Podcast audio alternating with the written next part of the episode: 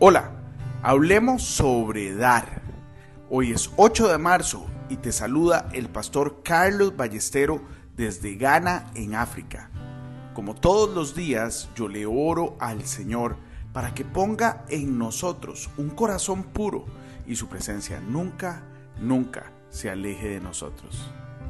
En Proverbios 3, 9 y 10 leemos, Honra a Jehová con tus bienes y con las primicias de todos sus frutos, y serán llenos tus graneros con abundancia. Hoy te quiero recomendar leer y meditar en Filipenses 4 del versículo 10 al 19. Uno de los versículos favoritos de los cristianos carismáticos es Filipenses 4:19 que dice, Mi Dios suplirá todo lo que os falta conforme a sus riquezas en gloria en Cristo Jesús. Sin embargo, si tú tomas el tiempo de leer los versículos anteriores a esta popular escritura, descubrirás que Pablo había recibido un inmenso apoyo de los cristianos filipenses. Él estaba escribiendo de vuelta y ministrando una bendición de Dios a aquellos que lo habían apoyado en el ministerio. Descubrirás que esa bendición en particular estaba dirigida a los financiadores de su trabajo misionero, como lo expresa él en Filipenses 4:15, que dice así. Como saben, filipenses, ustedes fueron los únicos que me ayudaron económicamente cuando les llevé la buena noticia por primera vez.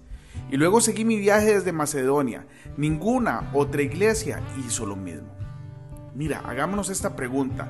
¿No tenemos miles de cristianos en las iglesias cuyas necesidades no han sido satisfechas? Es cierto, ciertamente, yo lo veo todos los días. Hay miles de cristianos cuyas necesidades no son satisfechas. Pero tú tienes que entender que Dios puede y suplirá nuestras necesidades solo y solo si nos alineamos con su palabra. Mira, Dios ha ungido a ciertos hombres para hacer su trabajo. Jesús dijo, quien quiera que los reciba a ustedes, en realidad me está recibiendo a mí.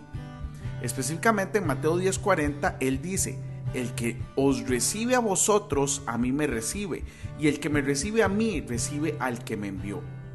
La palabra de Dios abunda en ejemplos de provisión divina para aquellos que financian a los siervos de Dios. Hoy quiero bendecir a cada uno de los que ayudan a sostener este ministerio que el Señor ha levantado para llevar su palabra a las naciones. Hoy bendigo tu vida en el nombre de nuestro Señor Jesucristo. Amén y amén.